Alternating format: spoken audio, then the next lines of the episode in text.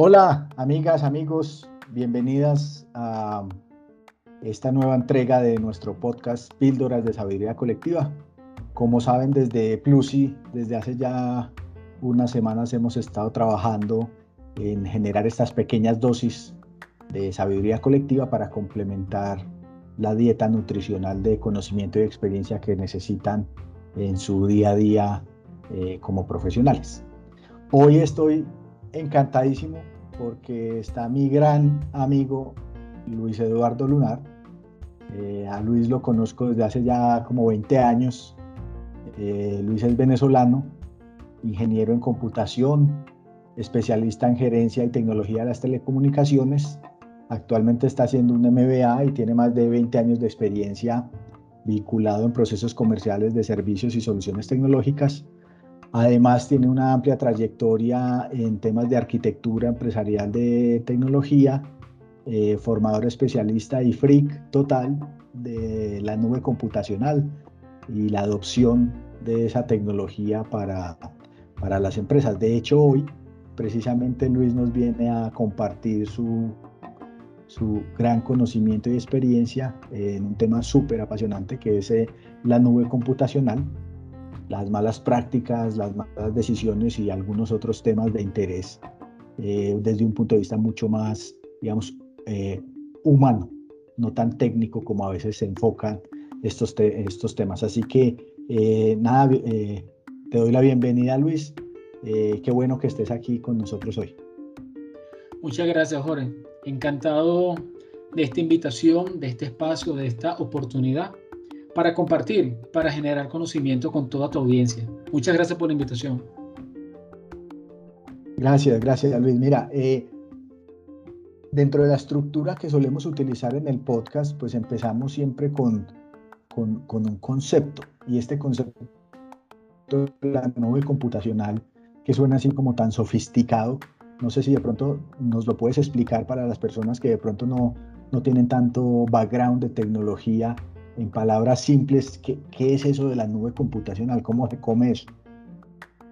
En palabras simples, Jorge, a ver, si pretender hacer una descripción desde el punto de vista técnico para que toda nuestra audiencia no técnica pueda comprender, entender el alcance, el impacto que este tipo de tecnología ofrece no solamente desde el punto de vista corporativo, sino desde el punto de vista social, incluso personal, la nube computacional no es otra cosa que un modelo de servicio que permite a un tercero eh, proveer capacidades de cómputo. ¿A qué me refiero cómputo? Es esa capacidad de que un tercero pueda demandar servicios computacionales en forma de mm, capacidades de software, capacidades de hardware, servicios también llamados de informática. Es una manera simple, sencilla. Ok, porque y, digamos a mí siempre me ha parecido ese concepto de la nube bastante curioso, porque pues la nube como que lo transporta uno como a una casa gaseosa, por allá lejos, que está como fuera del alcance de las manos de uno, porque eso, ¿por qué se llama nube? No sé si nos puedes explicar un poco. Claro, la definición de nube es una manera, eh, digamos, una metáfora de describir este tipo de servicio. ¿Por qué se llama nube? Porque realmente, a diferencia de un concepto tradicional en tecnología de capacidades de servicio, que comúnmente los tecnólogos llamamos on-premise, en este caso el demandante del servicio, el consumidor, el cliente, el usuario final, no tiene visibilidad, no tiene esa preocupación, esa atención en qué parte, dónde se encuentra el servicio. La similitud, una buena similitud que nos puede dar mayor claridad a ese concepto de nube es cuando nosotros llegamos a nuestras casas y encendemos la luz de la sala. Nosotros no nos preocupamos por la generación de la energía eléctrica ni por el mantenimiento de los componentes que soportan la infraestructura para la generación o la distribución. Lo único que sabemos es que al subir el switch, yo demando un servicio que se llama iluminación y yo recibo como respuesta del proveedor del servicio eléctrico luz. Mientras que yo demande ese servicio, mientras que está haciendo uso de ese servicio, yo simplemente recibo una facturación a la medida. Cuando ya no tengo la necesidad o yo deseo interrumpir el servicio cuando apago el switch, el servicio es interrumpido y con ello también la facturación. Ese concepto de la nube es similar a este modelo. Nosotros no estamos preocupados por la generación, distribución, mantenimiento. Es muy abstracto. Es simplemente una metáfora. Buenísimo, Luis. Esa, analogía del, servicio eléctrico, la verdad es que no la había escuchado antes y, y me parece súper buena. Después de entender un poco más este concepto, ¿qué pueden hacer las personas que nos están escuchando desde un punto de vista como más práctico para empezar a caminar ese camino de la nube computacional? Como qué tips prácticos puedes eh, eh, recomendarle a nuestra audiencia? Ok, Jorge. A ver, lo que hay que entender primero es que ya tenemos un tiempo escuchando sobre la transformación digital y el impacto en los modelos de negocio y también la industria 4.0. Eh, el cloud computing, igual que otras tecnologías disruptivas, forma parte de esa estrategia de transformación digital de cara a servir como un habilitador tecnológico para los procesos diferenciadores del negocio. Y también se puede decir, sí, este tipo de tecnología también me puede impactar a mí como persona para habilitar estrategias, capacidades, digamos, sacar provecho como persona. ¿Qué está sucediendo hoy en día? No es, eh, es muy claro, bueno, que la pandemia ha impactado al mundo, a las regiones, a los países de diferentes maneras económicamente. Definitivamente hoy más que nunca la tecnología juega un papel para que las compañías tengan la capacidad de identificar esos procesos o esos espacios diferenciadores de cara a sacar provecho a una situación o a una crisis o una dificultad económica como la que estamos atravesando en mayor o menor medida. Las compañías dentro de esas estrategias ha encontrado en algunos habilitadores tecnológicos esas capacidades. Una de ellas es la nube computacional. Capacidades como eh, estrategia, considero que la estrategia, o sea, hoy en día en cualquier compañía, creo que la estrategia está más orientada hacia la sostenibilidad que hacia la rentabilidad de negocio. Hoy los dueños del negocio se preguntan cómo mantener y cómo hacer posible la sostenibilidad cada día dentro de un ambiente difícil. Es como, es como diría un, un antiguo profesor, cómo, cómo nadar como un delfín dentro de un mar de tiburones. Dentro de esas estrategias, una de ellas definitivamente es la nube computacional. La nube computacional tiene un impacto financiero eh, al implicar que este tipo de servicio es pagado por bajo demanda. No hay un fit mensual definido a un tiempo determinado. Hay una elasticidad. Se habla más de un gasto operacional, por sus siglas en inglés, que es OPEX, y menos de una inversión de capital, por sus siglas en inglés de CAPEX. Desde el punto de vista personal, tenemos tiempo ya usando soluciones dentro del concepto de la nube computacional. La más común de ellas es el servicio de mensajería como Gmail, como Hotmail. Son servicios as a service, software como servicio. Eh, desde el punto de vista personal, hoy tenemos, hoy la, la, la, la, pandemia nos ha habilitado la posibilidad de desarrollar capacidades, lo que se conoce como ese upskill y ese reskill, donde hoy podemos adquirir servicios conocimiento, capacidades en modalidad as a service. Y hay un concepto que me gusta mucho, Jorge, que gira en torno al tema de la nube computacional. La nube computacional se, se dice que ha venido a democratizar la tecnología. Es decir, hoy particulares la pequeña y mediana empresa puede adquirir capacidades computacionales que antes estaban solo disponibles para grandes corporaciones o compañías que tenían la posibilidad o particulares que tenían la capacidad de hacer grandes inversiones.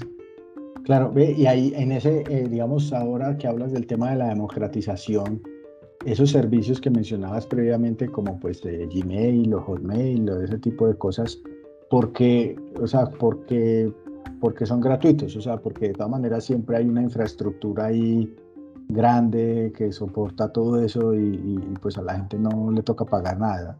Eso como más o menos cómo funciona, porque es así. Bueno, estos servicios que hoy en día tenemos como, como Gmail, como Hotmail, lo que tú mencionas, realmente dentro de su modelo de negocio tienen una capa, que es una capa, la podemos llamar una capa de free tier, donde el usuario goza del beneficio del servicio con unas características que son limitadas dentro del contrato de servicio que el proveedor presta. Entonces, por ejemplo, nosotros en, Gmail tenemos una capacidad de, almacenamiento definida hasta los 15 GB. Después de 15 GB ya deja de ser gratuito y se convierte en parte del modelo de negocio de esta compañía. Mm, ok, ok, entiendo, entiendo. O sea, es como casi que para capturar un poco al usuario y que luego ya el usuario cuando tenga más necesidad, pues digamos termine pagando. Seguramente, es parte del modelo de negocio, seguramente. Qué bueno, qué bueno. No, aquí hay, hay, pues hay muchos temas obviamente sobre los cuales uno podría ahondar. Eh, en, este tema de la nube, pues tú, tú, lo sabes, pero si una persona, digamos, profana, que no sabe mucho de tecnología quisiera aprender un poquito más eh, o leer eh, o ver qué, qué tipos de, de fuentes de información recomiendas, libros, blogs, eh, videos, no sé, qué, qué pueden hacer. Te entiendo. sobre, este, sobre este tema en Internet podemos encontrar muchísimas fuentes de información, algunas yo diría de contenido más valiosas que otras mi recomendación siempre es ir, siempre ir, perdón, a, fuentes formales, respetables. Hay muchos temas de capacitación. Particularmente puedo recomendar primeramente que visiten mi perfil en LinkedIn. Eh, yo tengo la publicación en LinkedIn de tres cursos como ah, instructor de España y eh, Hispanoamérica puedan encontrar mi curso sobre el fundamento de Cloud Computing, Cloud Computing para IT avanzado y finalmente Aprende Cloud Computing para IT. Son cursos que están en, en español y son cursos que son agnósticos. ¿A qué me refiero con agnóstico? Hablamos de la tecnología no eh, alineada a algún proveedor de servicios, sino a una marca en concreto. Una marca exactamente, sin marca. También hay otras fuentes. Eh, digamos que los principales proveedores de servicios de nube pública, que es un modelo también de delivery, este, Amazon, Azure y GCP, en sus sitios web hay muy buena información, no solamente sobre los servicios y modalidades que estas compañías prestan, sino también desde el punto de vista general su concepto y su visión sobre el modelo de nube computacional. Súper. ¿Y ah, tú crees, digamos, de acuerdo a tu, a tu entendimiento de esta tecnología, tú crees que el tema de la nube eh, es un tema que se va a quedar, que va a crecer o es una moda que va a pasar? ¿Cómo, cómo lo ves? La nube vino para quedarse. La nube está en pleno proceso de maduración. Hay una demanda importante, hay oportunidades de crecimiento, de maduración en, diferentes industrias. Eh, este tipo de tecnología demanda hoy más que nunca en América Latina y en el mundo eh, recurso humano calificado. Este, lamentablemente o oportunísticamente realmente no hay la suficiente eh, mano de obra calificada, depende cómo lo queramos ver. Eh, lo que vamos a ver en los próximos años es una evolución y una transformación de esta tecnología a mí realmente, ¿qué me preocupa? Me, preocupa no tanto la mano de obra calificada, encontrar el recurso, la evolución, la madurez, sino, eh, en mi experiencia, las malas decisiones, las malas prácticas y algunas otras cosas que estamos viendo en el mercado que están sucediendo. Y no son básicamente desde el punto de vista tecnológico. Viene, en mi opinión, de un Y es la tecnología no transforma ninguna compañía. O sea, ninguna compañía que tenga la capacidad de habilitar la tecnología de punta se va a transformar simplemente porque llegó una tecnología. Hay que entender, y es la primera lección, el crack computing, sí, es un componente tecnológico importante, es un componente que apoya la transformación digital, pero ninguna compañía se va a transformar por la, por la mera adopción de este tipo de tecnología. Y eso es importante entenderlo. Y allí surge otra palabra y es adopción. Mira que no hablo, nosotros los tecnólogos siempre conversamos de implementación, porque la adopción tiene más profundidad. Hay que entender que este tipo de tecnología no solamente impacta las áreas tecnológicas de la organización, sino también las áreas del negocio no tecnológicas, principalmente al recurso humano. Claro, claro, esa, esa, esa, esa digamos, advertencia está muy bien. Eh, ¿qué, ¿Qué otro error así de tu experiencia con tantos clientes con los que has trabajado, pues ves que es como recurrente o, ¿Qué cosas son las que más suceden cuando ves que los clientes o las empresas tratan de abordar el tema de la nube computacional? Hay algo, Jorge, que es muy común, es muy común y en mi experiencia lo he visto en grandes corporaciones, en grandes compañías. No me refiero que es un síntoma de una pequeña o mediana, sino de grandes corporaciones. Y es que las definiciones de las tecnologías no surgen de, la, de, la, de, una realidad, de una real necesidad del negocio, sino del área tecnológica. Entonces, cuando la tecnología se adquiere como iniciativa de tecnología y no del negocio, muy seguramente la propuesta de valor que está adjunta a esta tecnología y seguramente la propuesta de valor del área de tecnología hacia el negocio, muy seguramente no va a ser correspondida, de verdad. Mi recomendación es que primero hay que entender a fondo cuál es el problema real de la organización, cuáles son sus retos, cómo está el mercado, cuáles son las definiciones de los objetivos estratégicos, métricas, etcétera, etcétera. Y ahora sí, salir a buscar las soluciones tecnológicas que, apoyen esa estrategia o esas acciones de transformación.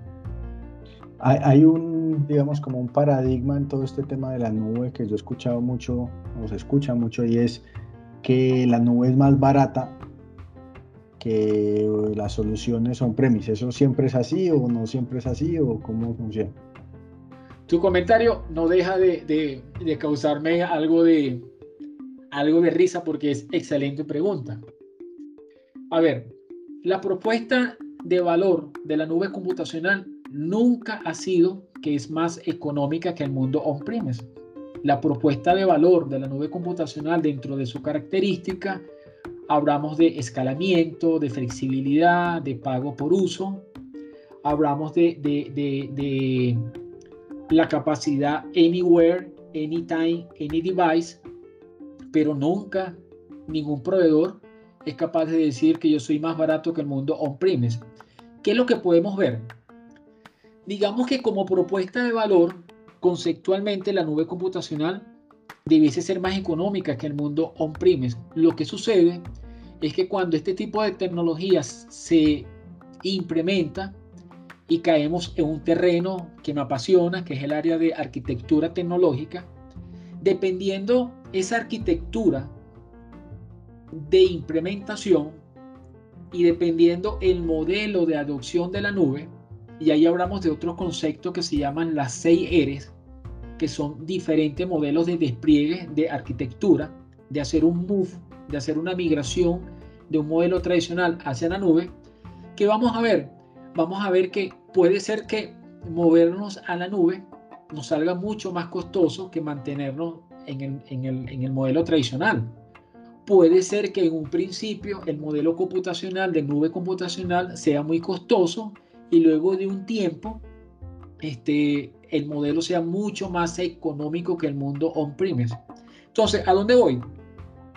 El punto acá es, es de que el éxito de la nube computacional está asociado, y eso es algo que yo espero que nuestra audiencia, eh, yo creo que lo más importante de toda la conversación que podemos tener, tener, y es que el éxito de la adopción de la nube computacional, además de estar alineado con esas necesidades y esas estrategias de negocio, radica también en arquitectura y en el modelo de adopción. Allí está el éxito, entre esas dos variables. Súper, súper. Se nos está alargando un poco la conversación, pero es que estoy encantado. A mí ya también me gusta mucho este, este tema.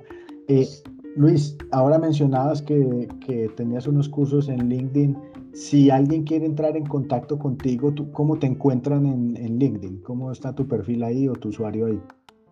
En LinkedIn me pueden encontrar con mi nombre, simplemente en, el, en la búsqueda, en la barra de búsqueda colocan el nombre Luis Lunar allí me, allí me pueden encontrar. Estoy siempre a la orden para poder conversar, para conversar sobre temas en la nube computacional. Este, soy un, un amante, como tú me conoces, de hace muchos años sobre el tema de la nube computacional. Este, empecé del área de arquitectura. Hoy en día dedico gran parte de mi tiempo al estudio específicamente de una nube pública, de, de un proveedor, este, AWS, este, realmente disfruto mucho del estudio de Amazon y estoy a la orden para toda la audiencia. Súper Luis, no, buenísimo eh, porque hayas podido sacar, ya sé que eres una persona muy ocupada y, estás realmente haciendo aquí un, un, esfuerzo importante, te lo valoro mucho porque queríamos eh, tenerte y que pudieras compartir eh, pues esta sabiduría que tienes con, con nuestra audiencia. A las personas que nos están escuchando también, pues eh, gracias por haber dedicado este rato a escuchar. Entren en contacto con Luis. Tengo que decir una cosa y es que aparte del tema de que sea un freak de la tecnología y de la nube en particular, Luis es uno de los mejores seres humanos que he conocido yo en mi vida. Así que no se pierdan la oportunidad de entrar en contacto con el hombre. Así que, eh, Luis, muchas gracias. Muchas gracias, Jorge. Muchas gracias a ti y saludos a todos. Muchas gracias. Y gracias a ustedes, amigos y amigas. Eh, nos vemos eh, dentro de una semana en una nueva píldora de sabiduría colectiva y recuerden que eh, estamos aquí juntos para tratar de seguir mejorando el mundo. Un abrazo, les habló Jorge Lozano.